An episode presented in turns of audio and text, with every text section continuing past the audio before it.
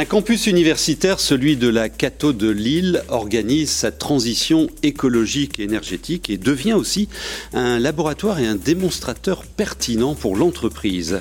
Le Picard France Tonnerre entend révolutionner le marché de la cartouche d'encre pour imprimante. C'est un nouveau modèle intéressant que va nous présenter son fondateur et puis l'invité de Yannick Boucher, une start-up qui produit des vaccins contre la toxoplasmose et qui innove. Bienvenue, c'est Ecoenco. Eco Co avec Ecopos. Ecopos, osons l'éloge du futur.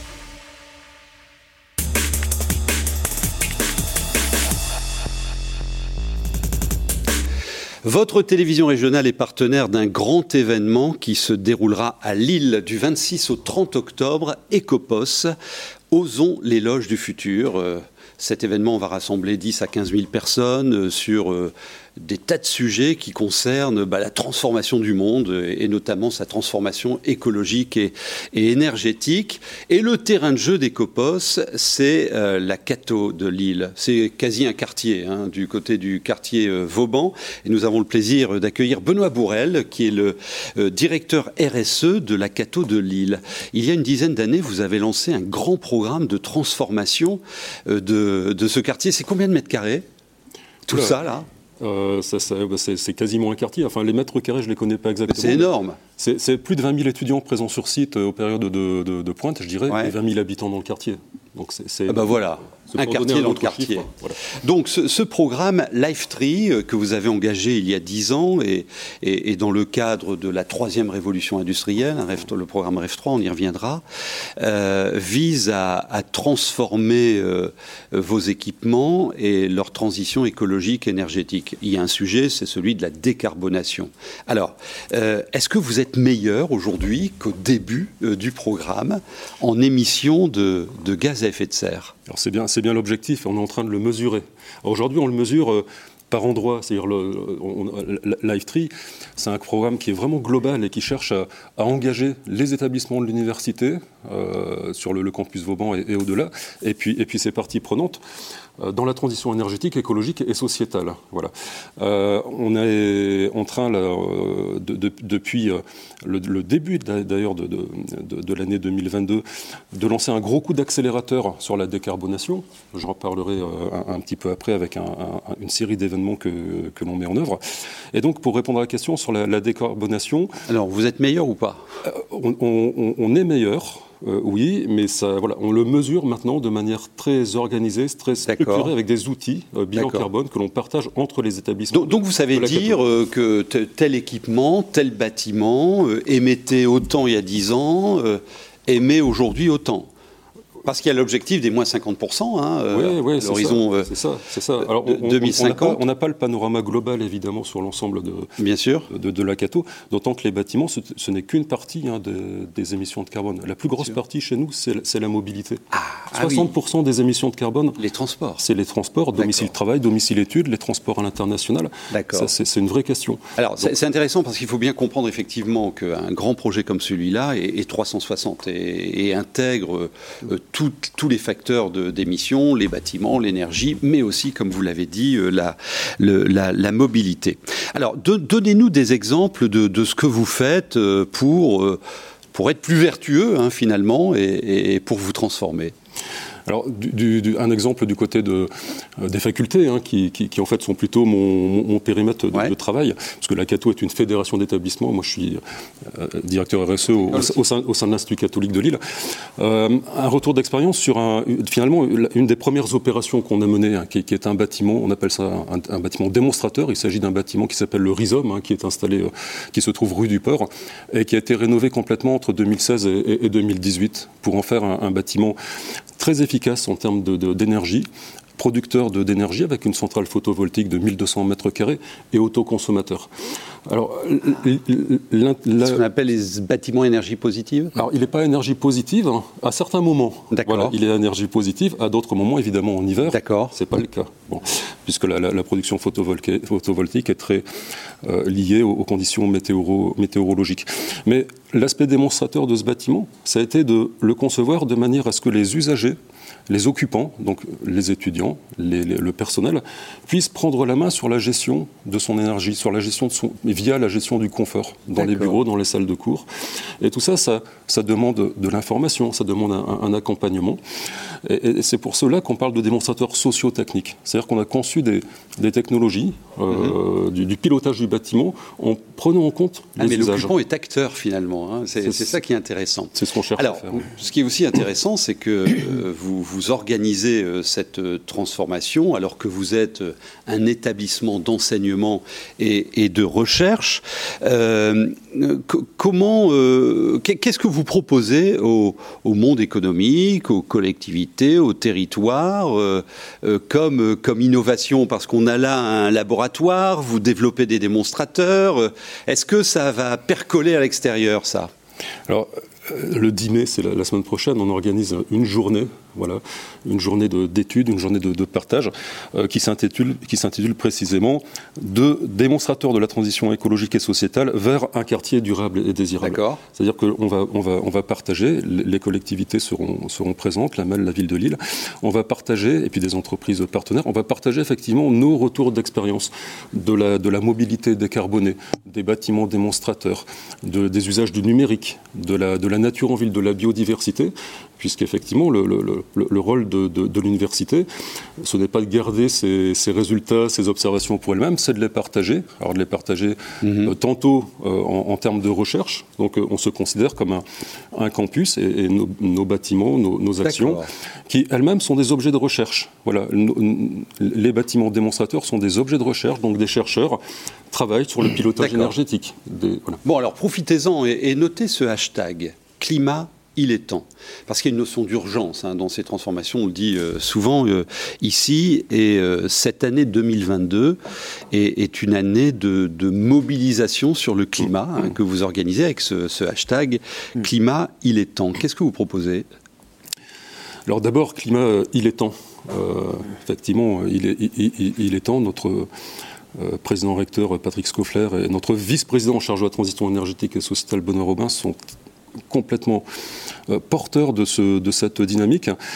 Climat il est temps, euh, c'est une année de mobilisation pour le climat. Mhm. Voilà. Qui, qui, qui, a, qui, a, trois, euh, trois objectifs principaux, hein, qui est d'informer, qui est de sensibiliser et d'impliquer et d'impliquer notamment les étudiants, les salariés et d'autres parties prenantes. De manière concrète, ce sont des ateliers. On a commencé en organisant des fresques du climat, voilà, par exemple. ce sont des conférences. Euh, en soirée. Euh, ce sont des, des, journées d'études, des, des, séminaires, comme celui dont je vous parler euh, tout à l'heure, des visites. On va organiser un, un climaton.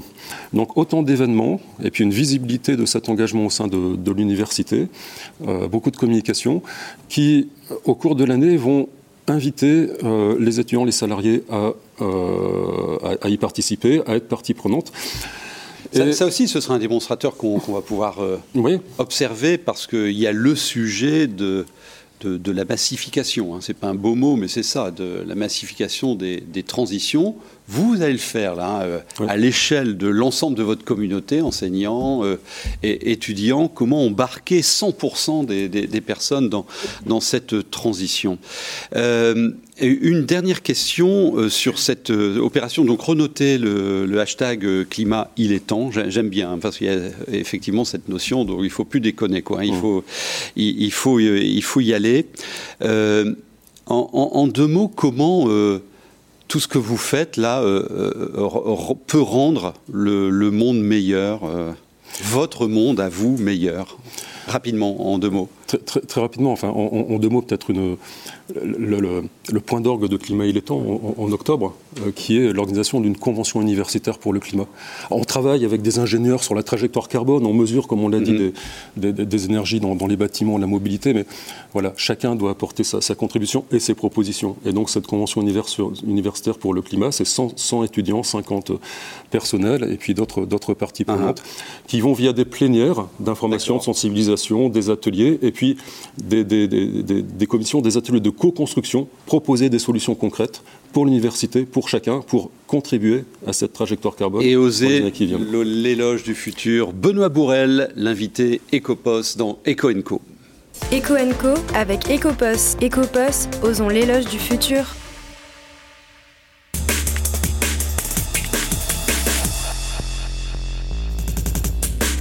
La Commission européenne a livré le nom de 100 villes de l'Union européenne qui participeront à la mission visant à les rendre neutres pour le climat et intelligentes d'ici 2030. On reste sur le sujet. Dunkerque et son agglomération fait partie des neuf villes françaises retenues. La guerre en Ukraine a considérablement assombri les perspectives économiques. Dans ce contexte troublé, ben, les chefs d'entreprise restent particulièrement euh, pessimistes. Selon euh, une consultation des entrepreneurs, réalisé par Opinionway, l'indicateur de l'optimisme mesuré est resté au plus bas en avril face à l'inflation et confronté à une flambée des prix de l'énergie. Certaines entreprises ont ainsi opté pour l'augmentation des prix de vente, d'autres ont décidé de rogner leurs marges. La dernière note de conjoncture de l'URSSAF, qui est consacrée à l'emploi salarié du secteur privé pour le quatrième trimestre 2021, montre que les Hauts-de-France font partie des régions les plus dynamiques avec des effectifs qui ont augmenté de plus 0,5%. 0,7% sur la fin de l'année 2021.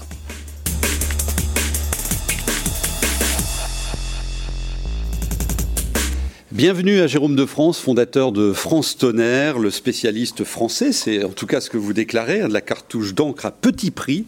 Alors là, vous mettez un coup de pied dans la fourmilière de, ce marché de, la cartouche euh, d'encre, qui est un marché international. Vous êtes donc désormais le leader français de, de ce secteur, chiffre d'affaires d'un peu plus de 13 millions euh, d'euros l'année dernière, 150 euh, 000 références sur son site. Je suis allé les compter une par une. 32 000, pour 32 000 modèles d'imprimantes. Alors déjà, on voit un peu le, passez-moi l'expression, le bordel hein, sur, ce, sur ce marché. Euh, 2 millions de, clients, une quinzaine de, collaborateurs, euh, et installés en, Picardie, euh, très exactement à Vron. C'est où Vron? Vron, alors Vron, c'est en Picardie, dans la Somme. C'est pas très très loin de la baie de Somme. Ah. Euh, en fait, l'entreprise, je l'ai créée d'abord dans ma maison en l'an 2000. Euh, suite à un licenciement, j'ai dû, euh, rebondir très rapidement. J'ai mis 24 heures à, créer ma société. Et euh, voilà, il y a quelques années, c'était devenu beaucoup trop petit. On a fini par acheter une ancienne usine, une, usine qui, qui produisait des endives. Et donc nous avons transformé en, siège de, France Tonnerre. Alors ce marché, euh, bon, on le sait, hein, euh, quand on achète une imprimante, les cartouches sont plus chères souvent que, l'imprimante. Vous, vous avez pris le problème à l'envers pour rendre accessible l'impression. Comment on écrit comment on, invente ce, modèle économique qui retourne euh, la, création de valeur autour de ce marché de l'imprimante? Alors, bah, déjà pour euh, comprendre un peu comment, comment on a trouvé notre place, il faut comprendre un peu le fonctionnement du marché de la cartouche d'encre. Ouais. En fait, le, la, la, cartouche d'encre, c'est ce qu'on appelle un marché captif, un peu comme la dosette de café. C'est-à-dire, une fois que vous avez acheté euh, la machine, on est lié à la marque. Vous êtes contraint à acheter le consommable qui correspond eh euh, à la machine. Elle propose même des abonnements. Tout à fait. Et euh, vous parliez vous-même euh, de, de, 150 000 références. Euh, c'est pas un hasard s'il y a autant de références. C'est que en fait, chaque imprimante doit avoir une cartouche bien spécifique, justement pour éviter la facilité de dupliquer ces cartouches. Ah oui, donc ces constructeurs nous mettent dans la tête qu'il faut surtout prendre la cartouche de leur marque, autrement ça marche pas. Vous vous dites c'est faux et j'ai une autre offre. Alors effectivement, en tout cas, les constructeurs euh, vous expliquent que si vous n'utilisez pas la cartouche euh, vendue par, euh, par leur marque, vous risquez d'endommager votre imprimante. c'est un discours qui tient depuis des décennies, hein, qui, qui, leur réussit, puisque on a encore aujourd'hui 90% des consommateurs qui, par crainte, continuent à acheter uniquement de la marque de constructeur. Et euh, vous avez seulement 10% des consommateurs qui ont compris que la cartouche compatible pouvait effectivement euh, bien fonctionner euh, dans leur machine et surtout leur aider à, faire des économies, puisque nous, on promet jusqu'à deux fois moins cher. Alors, avant de parler du produit, ça veut donc dire que vous avez, vous avez fait un travail marketing très précis pour expliquer ça aux consommateurs. Oui. Euh, oser la solution France Tonnerre. Tout à fait, tout à fait. Alors en fait, le, secret de France Tonnerre, s'il devait y en avoir un, il tiendrait en deux éléments. Ouais. D'abord, c'est la promesse produit. C'est-à-dire que nous avons créé notre propre marque, la marque France Tonnerre. Et quand vous achetez un produit de la marque France Tonnerre, on vous garantit que vous aurez la même qualité d'impression que le constructeur, vous aurez la même durée de vie, et le tout jusqu'à deux fois moins cher. Vous allez jusqu'à euh, un prix divisé par deux Oui, voire même plus. Euh, nous avons fait dernièrement une publicité comparative euh, nationale dans laquelle on a des écarts qui vont jusqu'à 75% sur certains produits. C'est quoi le budget moyen de, dépenses de cartouches d'encre pour un Français? Je connais la réponse, elle m'a étonné, dites-le. Alors, vous avez euh, les particuliers, les entreprises, donc il y a deux, budgets différents. Euh, un consommateur euh, particulier va consommer une centaine d'euros par an. Ouais, donc je peux gagner 50 balles, quoi. Oui, tout à fait, oui.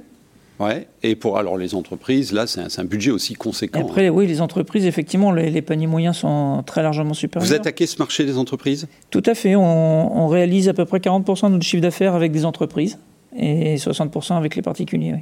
Alors, une PME en Picardie, vous voyez comment elle explose. Là, en quelques années, il s'impose comme le leader français sur son, sur son marché. Euh, vous avez une arme fatale qui est celle de la com, parce que vous avez fortement investi sur ce sujet. Alors avec une égérie, il est partout celui-là, hein, euh, de, qui est Denis Brognard, vous allez le voir là à, l'écran. Non mais il faut oser quand même hein, d'aller parrainer Colanta. Alors effectivement, c'est le, le deuxième élément. Euh, quand je vous disais le, le secret de fonctionnaire réside en deux points. Le deuxième point, c'est surtout la, communication audacieuse. Euh, déjà, en 2005, je n'avais que deux salariés.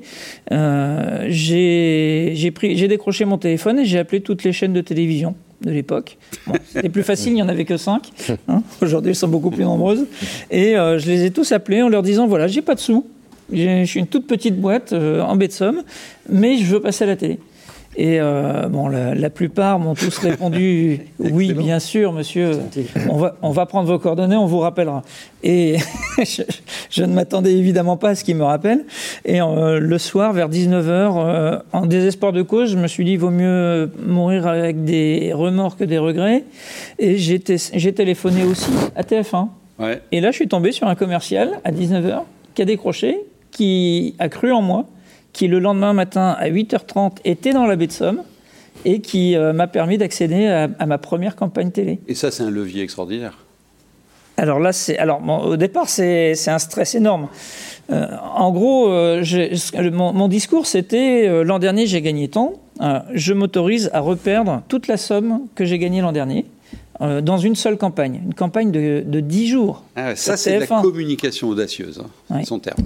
Effectivement, c'était assez. Alors, il y a une, question. Bah, c'est oui, une question. D'abord, euh, on voulait vous féliciter parce que vous avez été euh, sans emploi. Très rapidement, en 24 heures, vous montez votre entreprise. Ah, quel Au service économique de la Voie du Nord, on rencontre des entrepreneurs quasiment tous les jours et vous n'imaginez pas le nombre de chefs d'entreprise, de, de salariés, de cadres qui hésitent, qui sont au bord du chemin, qui doivent se reconvertir, qui doivent oser prendre l'initiative. Quels conseils vous leur donnez? Vous leur dites Qu'est-ce qu'il faut d'abord, même humainement, pour, euh, pour y aller, quoi, comme vous l'avez fait, avec succès? Eh ben, euh, moi, en fait, euh, aujourd'hui, je me dis que j'ai, j'ai jamais été assez audacieux. Ce que j'ai fait, c'était merveilleux, mais j'aurais pu en faire dix fois plus. C'est juste qu'on on a toujours un peu peur on a peur parce qu'on a toujours sait peur. Pas où on, va. on est seul, on n'est pas accompagné. Voilà. Et en fait, ce qu'il faut, c'est ben, il faut être pragmatique. C'est-à-dire, vous, vous avez des moyens. Vous voyez jusqu'à quel niveau vous pouvez engager des moyens sans, sans risquer de, de tomber. Et euh, ben, dans la mesure où les moyens que vous engagez ne vous mettent pas en danger, il faut surtout pas hésiter. Il faut y aller. Alors, leader français aujourd'hui, dernière question. Euh, vous voyez comment à, à 5 ans, là, très, très vite?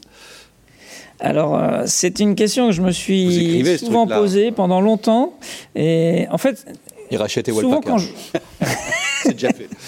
quand je quand je fais euh, quand je fais un point, quand je regarde derrière moi, pendant des années, des années, je me disais mais il y a six mois, je ne m'imaginais pas là où je suis aujourd'hui.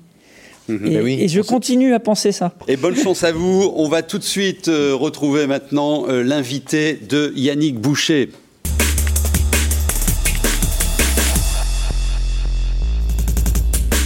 On, on plaisante pas avec le sujet que vous mettez Et aujourd'hui. c'est vraiment sans transition. Ouais, sans Parce qu'on va parler ouais. euh, d'herpès de l'éléphant et de mouche des sables. Rien à voir avec un bouton de fièvre. C'est très sérieux. J'ai le plaisir d'accueillir, on a avec nous Didier euh, Bête-BD. Vous êtes euh, euh, scientifique, chercheur. Je vous ai rencontré pour la première fois en 2016 à Oscar Lambray. Vous étiez quasiment seul, ou seul même, dans votre petit bureau. Aujourd'hui, vous êtes une belle équipe de recherche à, à Eurasanté, au parc de la santé de l'île-Los pour euh, développer des vaccins en spray contre la toxoplasmose. Et, euh, vous innovez, c'est la raison de votre présence, hein, puisque vous vous lancez sur un sujet euh, animal, mais très très préoccupant. Expliquez-nous un peu ce que c'est que l'herpès de l'éléphant, et après vous nous expliquerez la solution que vous avez inventée. C'est une première mondiale. Oui, oui. Alors aujourd'hui, aujourd'hui, il y a une forte mortalité des éléphantaux lorsqu'ils sont infectés, infectés par le virus de l'herpès. Euh, il n'y a pas de, bien sûr de, vaccin, il n'y a pas de traitement, et nous, nous avons dé- développé une technologie qui nous permet d'espérer de pouvoir développer un vaccin efficace pour protéger les éléphants. Les éléphants d'Asie, les jeunes éléphants, c'est un fléau. hein. C'est un fléau. En Inde, au Pakistan, c'est un vrai fléau. Et puis dans les parcs zoologiques, bien sûr. Alors comme ce sont des espèces en voie de disparition, euh, ben, nous sommes très intéressés, nous, à, à préserver euh, toutes ces espèces. Et nous travaillons d'ailleurs sur un grand nombre de vaccins avec ce même type d'approche. Alors vous êtes associé à la Fondation Péridesa en Belgique, que tout le monde connaît, hein, ce parc. Et, euh, et c'est- c'est 80% de mortalité, je crois. hein, donc c'est vraiment un vrai problème. Comment ça se passe Le virus, on l'attrape comment? Alors euh, il s'avère que pratiquement tous les éléphants sont, adultes sont infectés. Et donc les éléphantaux... Par la trompe, par les muqueuses Voilà, par les, par les Hmm. muqueuses. Euh, et euh, les éléphantaux, eux, euh, ayant un système immunitaire euh, immature, sont très sensibles à l'infection et peuvent mourir très rapidement. D'accord, vous êtes un spécialiste de la toxoplasmose hein, au, niveau, au niveau européen, au moins européen. hein, Oui, voilà. alors c'est pas tout à fait ça. Enfin, aujourd'hui, Est-ce que c'est le même protocole? Est-ce que c'est la même chose? euh, Ça se rapproche beaucoup. Donc aujourd'hui, ce que Vaccinano en deux mots, donc on développe euh, une plateforme vaccinale euh, en utilisant tout simplement des nanoparticules d'amidon euh, ici de la, de la région.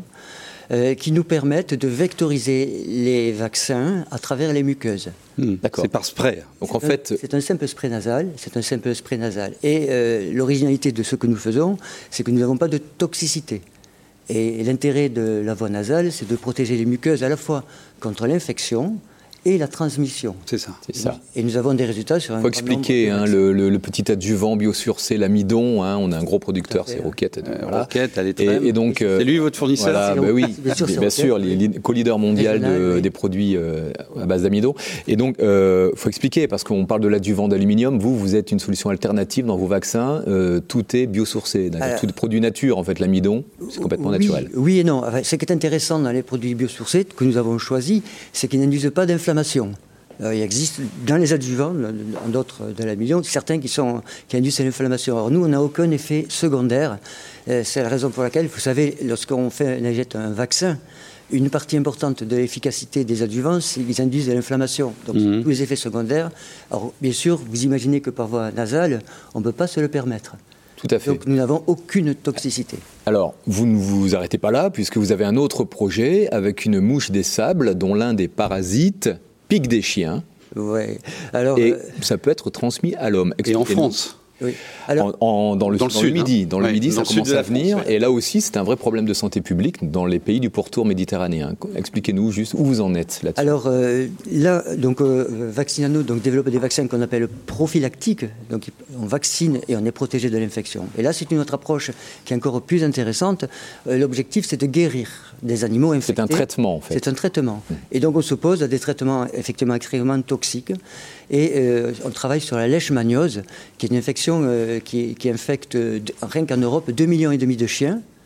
Et là, là c'est là où arrive la mouche des sables. Et la mouche pique ses chiens infectés, si elle pique son maître ou une toute personne autour d'elle, va transmettre euh, Hmm. ce parasite. Un vrai problème au Maroc, un vrai problème en Égypte, dans les, pro- les- Ça en Espagne, au Ça Portugal. arrive en France. Donc Ça arrive en euh, France. C'est la- le- bien sûr l'Espagne, le Portugal, Avec le réchauffement climatique. l'Italie, la Grèce, et il y a de plus en plus. euh, Et ça peut toucher jusqu'à la moitié, 50% des Et donc, chiens.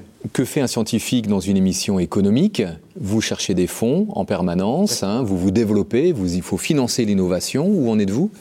Alors aujourd'hui, euh, on cherche des financements pour développer nos deux vaccins. Vaccin contre la toxoplasmose, c'est une première mondiale, puisque nous avons montré l'efficacité de notre vaccin dans les parcs zoologiques, où on protège un grand nombre de primates en voie de disparition. Donc aujourd'hui, on a vacciné 350 singes.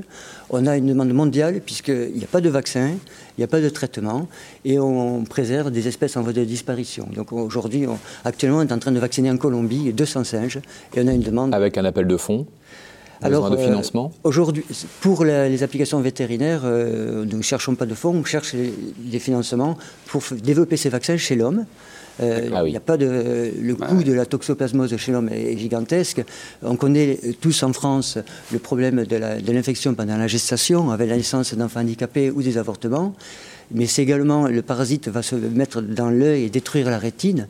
Et ça touche 350 millions de personnes. Et il y a des régions, par exemple en Amérique du Sud, où il y a 10% de la population qui a euh, des problèmes de vision très importants euh, liés à cette infection. Je suis toujours fra- Alors, on a peut-être là le, le- le- le- le futur pasteur euh, de la Mais- toxoplasmose. Je suis toujours frappé de l'humilité de, Hmm. de, de ces personnes. hein. Vous, vous la- les représentez, euh, euh, Didier. Vous l'avez dit, au fond de son bureau, il cherche, il trouve. Un peu comme vous, monsieur. Euh, ouais. On y va, step by step. hein. C'est un ressort, ça, euh, de ne pas se prendre la tête pour réussir?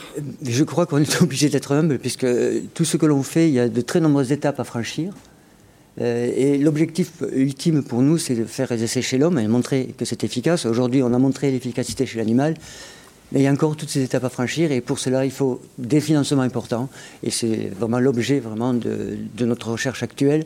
Nous avons trouvé euh, les, de- les résultats scientifiques importants. Maintenant, nous cherchons des financements. Yannick a signé un, un papier sur euh, oui, cette belle aventure euh, Mhm. dans, dans la Voie du Nord. Vous pouvez le, le voir euh, euh, à, à l'écran. On retrouve Euh, sur le site. oui. Lisez-le avec attention et vous le retrouvez sur le site euh, la, lavoidunord.fr. On peut le voir, le- le- l'article Euh, Voilà, il est là. Là, on voit une partie de votre équipe. Voilà, et une Très bien. partie de, de bien, cette parfait. belle équipe. Ben, bonne chance à vous, bonne chance à, à- à vous tous. Merci à vous de nous avoir suivis. Si vous avez des informations économiques, vous me les envoyez à cette adresse qui s'affiche à l'écran.